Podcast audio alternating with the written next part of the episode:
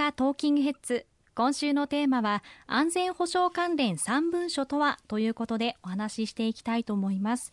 このお話が報じられた時は軍拡ということとその防衛費は増税によって賄われるという情報が流れました。さらに詳しい情報が必要だと感じましたがいかがでしたでしょうか？はい日本の平和と国民の生命財産を守り抜くために、まあ、防衛力を抜本的にこの5年間また10年間かけて強化をしていくこの方向が確認をされました。そのためには防衛費というものを増やしていく必要がありまして今回の防衛力整備計画今後5年年間で必要とする防衛費として43兆円を確保するということが確認をされた次第です。令和9年度には9兆円となる水準まで増やしていくことになります、まあ、これまでと比べてまあ4兆円追加をする必要があるんですがその追加の財源をどうするかという議論を昨年の年末させていただきました。まずは徹底した歳出削減無駄遣いを減らしていくということ。そして決算剰余金といいまして前年に立てた予算の中で使われなかったもの、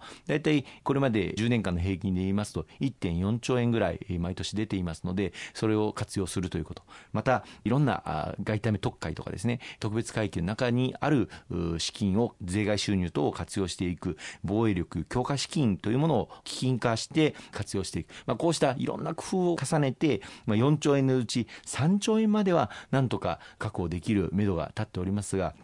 最後の1兆円分、これはどうしても財源が見当たらず、ここは国民の皆様にご負担をお願いせざるを得ないということで、税金を活用させていただくということになりました。ただ、税目として法人税、そして所得税、またタバコ税を活用させていただくんですが、公明党からの強い主張で、国民の負担はできる限り最小限にしなくてはならないということを強く訴えさせていただいた結果、例えば法人税につきましては、法人税額に4から4.5%の付加税を課すことになるんですけれども、その対象となる企業は、毎年500万円以上法人税を納めていただいている、法人税額を納めていただいている企業が対象になります。したがって、ほとんどの中小企業、まあ当然赤字の中小企業は法人税を納めておられませんので、対象ではありませんし、年間500万円の法人税額を納めている企業というのは、全国の法人の中でわずか6%にとどまります。したがって94%の企業は対象外であるということをご承知おきいただければと思います。また、所得税につきましても、税率1%付加税を課させていただくんですけれども、これは現在お支払いいただいている復興特別所得税の税率を1%引き下げますので、国民の皆様がお支払いいただいている所得税が増えるわけではないということをご理解をいただきたいというふうに思います。ただ、復興費用総額は確保する必要がありますので、復興特別所得税の課税期間は延長させていただくということになります。でもう一つの財源でありますタバコ税、これは1本あたり最大3円段階的に引き上げさせていただく。この3つの税で年間1兆円を確保させていただくということに最終的に取りまとめられました。ただ、いつからこれを始めるかということについては、今年の年末までに検討して決定するということになっておりまして、令和6年以降、来年以降の適切な時期にスタートするというところまで決めさせていただきましたので、今年税金が引き上がるということではありませんので、ご理解をいただければと思います。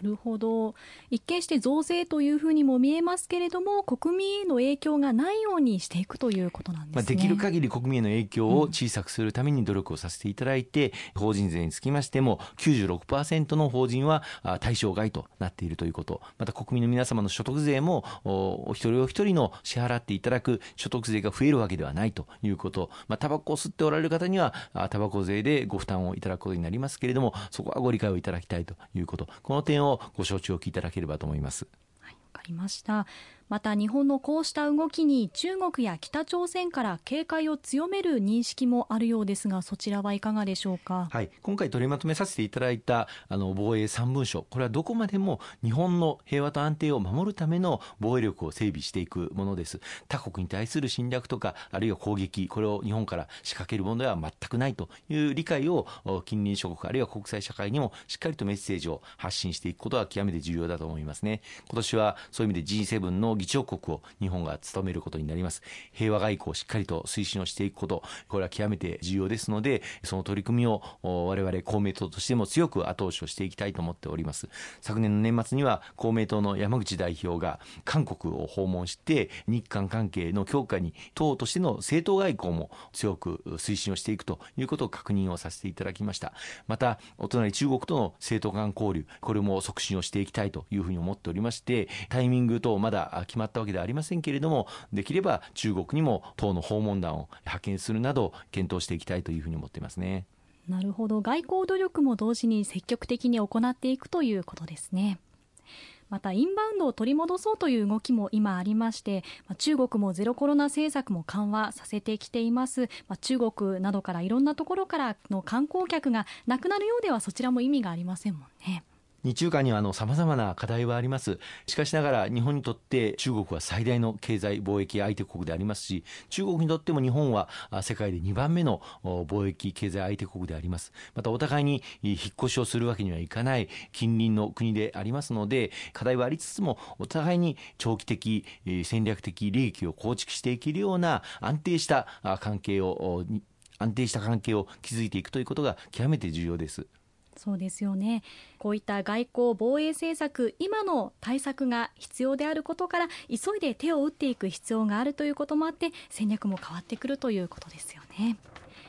最後にその他お伝えしておきたいことありますでしょうか？はい、今週はあの安全保障関連3文書について、えー、お話をさせていただきました。多岐にわたる内容が盛り込まれておりまして、専門的な用語もたくさん出てまいりますので、えー、非常に分かりにくいというお叱りをたくさんいただいておりますけれども、丁寧な説明をしっかり尽くしていきたいというふうに思いますし、また今国会1月の下旬から始まるかと思いますけれども、この防衛3文書、防衛費についても最大の争点の一つというふうになろうかというふうに思いますので、政府与党として国民の皆様にご理解をいただけるように全力を尽くしていきたいと思います。わ